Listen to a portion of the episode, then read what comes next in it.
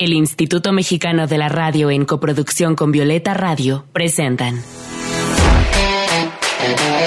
Voces en Resistencia con Julia Didrikson. Voces en Resistencia con Julia Didrikson.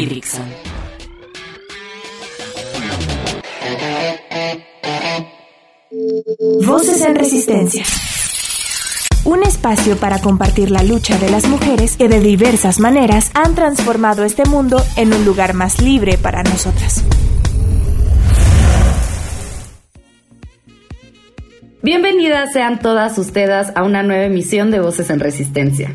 En este su espacio feminista hemos abordado temas relacionados con la tierra y el medio ambiente. La vez que entrevistamos al proyecto de Mujeres de la Tierra, otro que hicimos sobre la feminidad del mezcal. Tenemos dos programas dedicados a hablar sobre el ecofeminismo. Recuerden que todos nuestros episodios los pueden encontrar en Spotify o en Apple Podcast. Y pues bueno, siguiendo esta línea, hoy hablaremos sobre la sustentabilidad ambiental con María García, que estudió la licenciatura de permacultura. Linda, ¿cómo estás? Bienvenida a Voces en Resistencia. Hola, muy bien, muchas gracias por invitarme. Gracias a ti, bonita. Quédense con nosotras esta media hora si les interesa resistir hacia este sistema patriarcal y capitalista desde la lucha por el cuidado del planeta. Comenzamos. Voces en Resistencia. María García estudió la licenciatura de permacultura en la Universidad Fray Luca Pacioli en Cuernavaca. Durante toda su vida se ha dedicado a ser actriz de doblaje y publicidad y tiene la intención de unir ambas ramas haciendo educación ambiental y difusión de la permacultura. María tiene un proyecto llamado Tejedor que busca compartir el conocimiento permacultural y tejer redes de acción sustentable. Pero antes de hablar de su proyecto, quisiera empezar preguntándote qué es la permacultura y qué relación tiene con la sustentabilidad. Muchas gracias. Pues mira, te platico un poco. La palabra permacultura, para empezar, eh, tiene que ver con permanencia y con cultura. Lo que estamos intentando es generar una cultura diferente que realmente busque formas de sostener esta, bueno, esta sociedad, vaya. Y está definida como un sistema de diseño para asentamientos humanos justamente sostenibles. Entonces la cosa un poco es entender que se basa en principios y éticas las éticas se tratan sobre cuidar a las personas, cuidar a la tierra y repartir los excedentes. Entonces es un sistema de diseño que está súper bien pensado y que gira en torno del cuidado realmente del medio y de ti misma. Eso es algo súper importante porque te hace entender el sistema de que es sostenible, entendiendo tu propio cuidado y cómo a través de ti y del medio puedes generar muchísima abundancia. ¿Y la permacultura es eh, especialmente para ciudades o también se estudia permacultura para el campo o cómo va eso? Pues la permacultura realmente siento que se puede aplicar para todas las cosas de tu vida. Yo también lo tomo un poco como una filosofía de vida. Ok. Porque justamente es entender principios de diseño, pues, ¿no? O sea, es estar es como una filosofía para reconectar con la naturaleza. Entonces tú misma poder reconectarte y entender cómo realmente funciona la vida y la tierra y estar como en armonía. Oye, está súper chido poder estudiar eso, o sea, que eso sea una carrera. Cuéntanos un poco de, de, tu experiencia estudiando permacultura, también para incentivar a otras mujeres a que la estudien. ¿Es más teórica que práctica? ¿Cómo es? Pues mira, la verdad es que fue toda una experiencia increíble, bueno, ha sido. Siento que sobre todo al principio me fue muy difícil como cambiar muchos paradigmas que yo tenía culturales, como que esta onda de ser consciente de lo que está pasando en el mundo y lo que te está pasando a ti, porque eso fue lo primero que yo recibí, ¿no? Como estudiante que yo sé que cada experiencia es muy particular y diferente, pero pues para mí sí era este cambio de todo el tiempo estar reflexionando incluso qué pienso y por qué lo pienso, ¿no? Entonces todo el tiempo era, ¿por qué consumo esto y realmente yo lo quiero? ¿O me lo están como dejando suavemente a no escoger, ¿sabes? Como que tanto la publicidad incluso me está afectando a mí, que tanto tengo deseos que no son ciertos, ¿no? Entonces, sí, y es que como que engloba también lo, o sea, lo social, también supongo que se meten a, filosofear, ¿no? Sobre la vida, eso está increíble. Y en la práctica, ¿qué, como que les ponían a hacer de práctica? Ay, fue increíble. Mira, empezamos con clases de agroecología, que justo fue así como bienvenidos, manos a la tierra. Oh, qué chido. Estuvo increíble y sí siento que fue una parte también como que increíble de empezar y entender y poder practicar desde el inicio eso, porque siento que fue lo primero y lo que más hemos llevado. O sea, durante los tres años y medio que llevo de carrera, ha sido todo el tiempo, sí, este tema, pero cómo se cultiva, sí, este otro. Y también vimos, primero vimos agroecología, después vimos granjas integrales, después bioconstrucción, eh, creo que vimos también, bueno, los sistemas agroforestales, bueno, un montón, la verdad, no quiero ahondar ahorita en todos, pero se trata también de siete, siete ocho pétalos de permacultura Okay. y se van abarcando todos esos temas, Ok. que es salud, educación y cultura, eh, pues manejo de la tierra y la naturaleza, que es esa parte de cultivar, agroecología y demás, eh, gobernanza, tecnologías apropiadas, la verdad no recuerdo también los otros, pero todos influyen en cada aspecto de la vida. Ay, suena súper interesante. Oye, ¿había más mujeres que hombres? O sea, en la carrera en general, en, en tu generación. Pues en mi generación sí, estuvo muy chistoso porque éramos cuatro nada más, tres mujeres y un hombre. Ok. Sí, Y también. son como- generaciones chiquitas. Sí, en realidad como es una licenciatura que lleva apenas cinco años. Ah. ¿Sabes si en México hay otros lugares donde se puede estudiar la licenciatura en No, permacultura? yo no conozco ninguna otra. Yo justamente entré a Cuernavaca porque solamente había encontrado diplomados y nada más. Ok, entonces las que quieran, pues irse a Cuernavaca un rato. Oye, y después, eh, cuando terminas la carrera, ¿a qué se dedican las personas que saben de permacultura? ¿Hay oferta laboral en nuestro país? ¿Cómo está esa onda? Pues mira, justamente eh, estoy en esa parte ahorita de mi vida de encontrar trabajo de permacultura y siento que pues mucha gente que sale logra hacer consultorías, ¿no? Y trabajar con arquitectos, con proyectos pues ya en terrenos súper bien planteados. Y como que la onda es diseñar justo los espacios, hacen muchas cosas como de educación ambiental también, como que sí hay oferta laboral, pero sí se tiene, o sea, sí tienes que rascarle. Y también obviamente hay muchísimas, bueno, ahorita yo siento que como es un grupo que realmente tiene conciencia, pues sí se nota muchísimo el apoyo, o sea, cualquier otro permacultor, permacultora está ahí como diciéndote, oye, yo tengo chamba de esto, oye, aquí hay voluntariados, oye, o sea, Y hay Sí como, hay como comunidad que conoces, cómo se forma la comunidad, cómo conoces a otras personas que también se dediquen a esto. Pues mira, por mi escuela, sin duda eso ha sido un lugar, pero de verdad yo siento que sí se crean alianzas muy fácil, como todo el tiempo es esta como onda de querer hacer algo por ti mismo y por los demás. Inmediatamente, bueno, o sea, yo nunca he visto una permacultora que le meta el pie Ajá. a otra, ni mucho menos, o sea, siempre siento que todas estamos muy pendientes de cómo apoyarnos y No. es algo que yo agradezco muchísimo. Eso está súper bonito. Oye, ¿y qué es lo que, que te gustaría así poder enseñar? O sea, ¿te gustaría eh, poder difundir, poder hacer educación ambiental? Digo, ahorita vamos a hablar de, de tu proyecto, pero ¿qué, qué intención tienes eh, al haber estudiado esto? Pues mira, yo empecé realmente intentando unir el arte y la permacultura, porque pues como toda mi vida estuve en pu- publicidad, doblaje y lo demás, como que yo sentía que tenía esta necesidad de compartir y difundir todo el conocimiento que yo fuera aprendiendo, ¿no? Porque pues es lo que siempre he hecho, compartir y comunicar y doblar. Entonces, sí, pues estoy buscando como esa forma de cualquier cosa que tenga, la comparto, ¿no?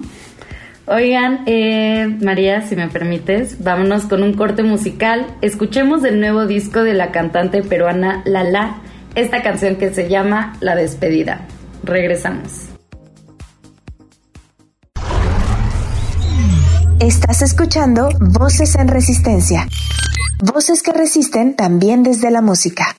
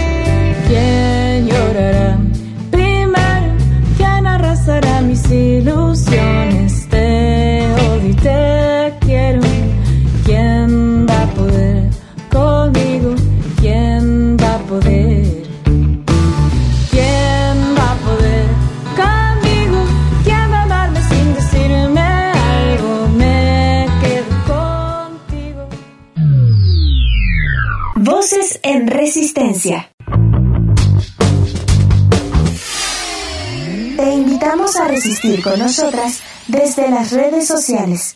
Encuéntranos en Instagram como arroba voces guion bajo en resistencia, en Twitter como arroba violeta radio guion bajo fm y arroba reactor 105. ¿Y tú cómo resistes?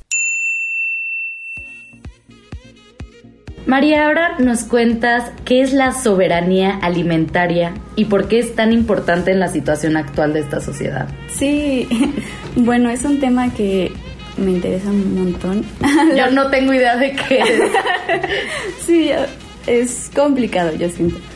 Pues la soberanía alimentaria se trata del derecho que tenemos como individuos, comunidades, sociedades, ciudades, pueblos, lo que sea, de decidir nuestra forma de hacer agricultura, nuestra forma de producir, consumir y todos los procesos en general que tengan que ver, pues, ¿no? Con los sistemas alimentarios. ¿Y por qué salió esto? ¿No? Siento que esa es una parte muy importante de entender, pero ¿para qué decidir? Todo podría estar bien, ¿no?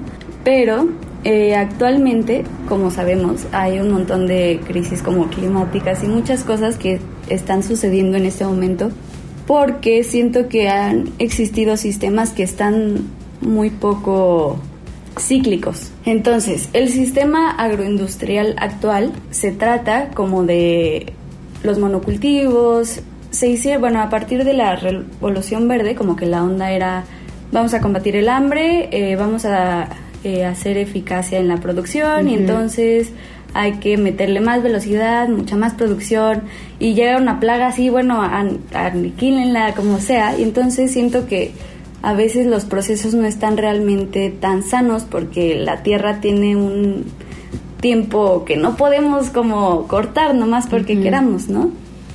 Entonces siento que parte de la soberanía alimentaria es entender, bueno, ¿qué ha estado pasando? ¿Por qué no ha estado funcionando? Porque, o sea, claro, ¿no? Estos sistemas obviamente tienen consecuencias muy fuertes, ¿no? Al hacer monocultivos normalmente se está deforestando un montón de tierra.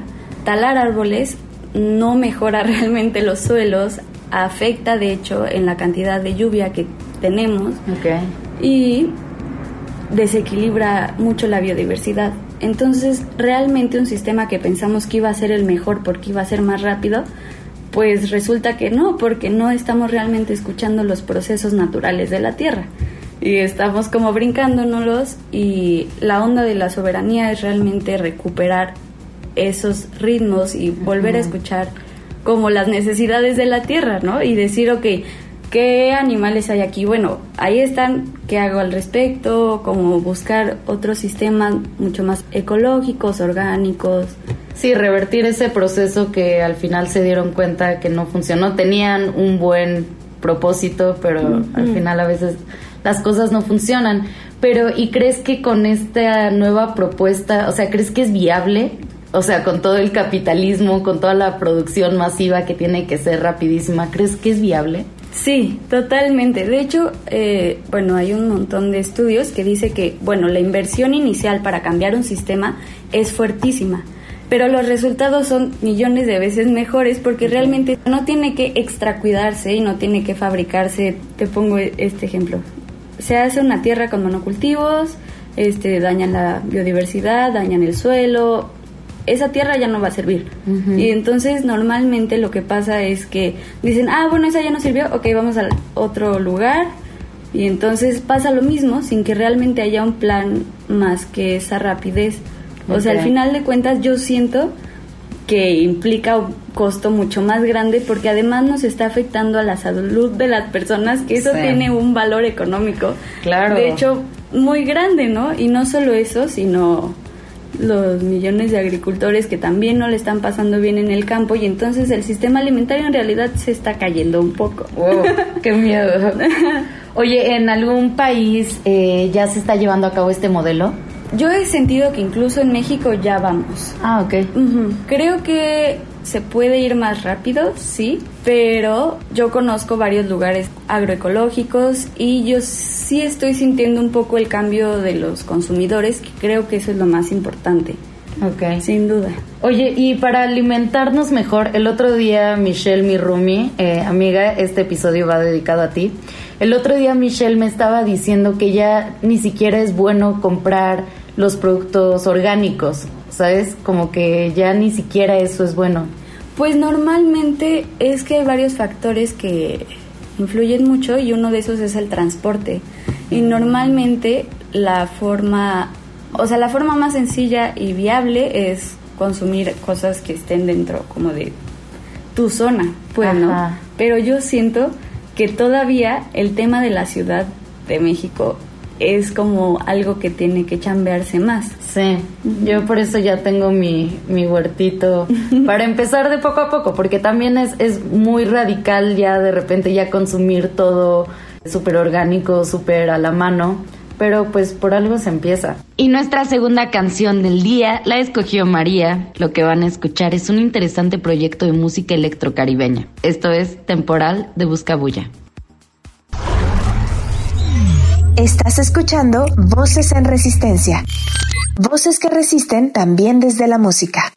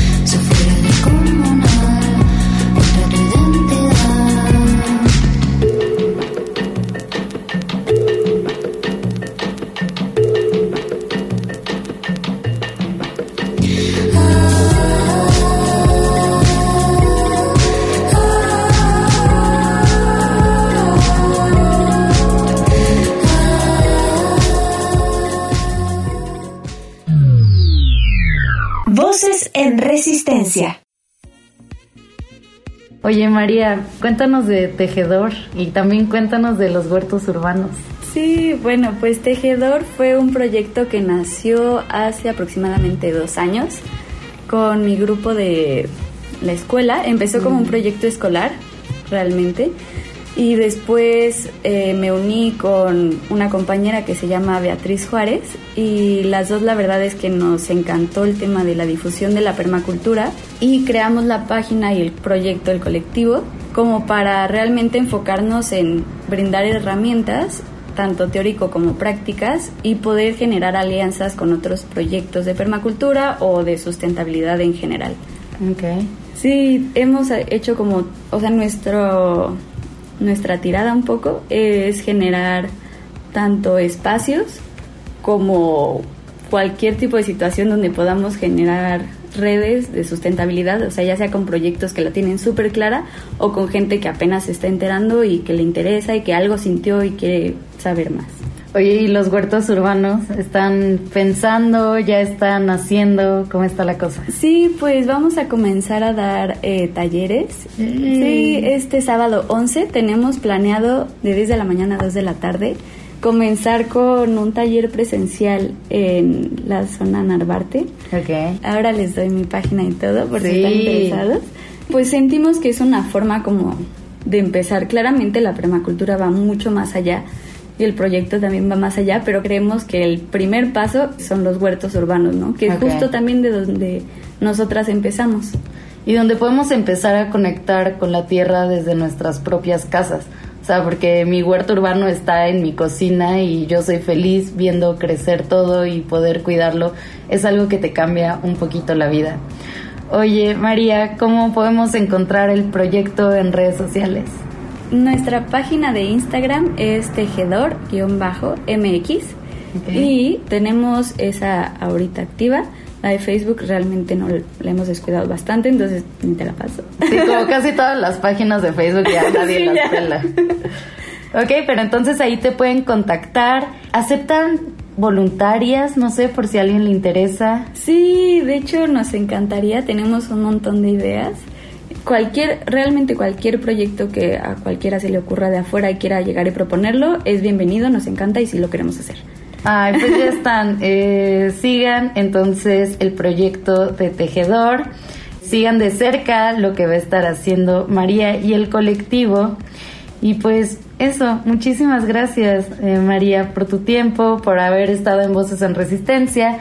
No sé si te gustaría agregar algo, dar un mensaje a las mujeres interesadas en esto. Muchas gracias. Pues creo que me gustaría decir que este cambio es colectivo sí. y importa mucho el papel de las mujeres en esto para resanarnos y sanar la tierra. sí, está, está increíble. También no se olviden de escuchar los otros episodios que tenemos sobre la tierra, sobre el ecofeminismo. Te mando un abrazo, María. Ya a ti, muchas gracias por la invitación. Y es que yo sé que muchas de las que escuchan voces están bien interesadas en estos temas. Y de este lado estamos completamente convencidas de que la lucha ambiental es igual de importante que la lucha feminista. Así que seguiremos dándole difusión a este tipo de temas y de proyectos. Agradezco mucho a Lucía Bernal, la productora de este programa, y también a Violeta Radio, a Reactor y a Limer por el espacio. Yo soy Julia Didrickson, síganme en redes sociales, pueden encontrarme en Instagram, Twitter y TikTok como arroba Julia. Y bueno, les mando un abrazote y las espero la siguiente semana aquí en Voces en Resistencia.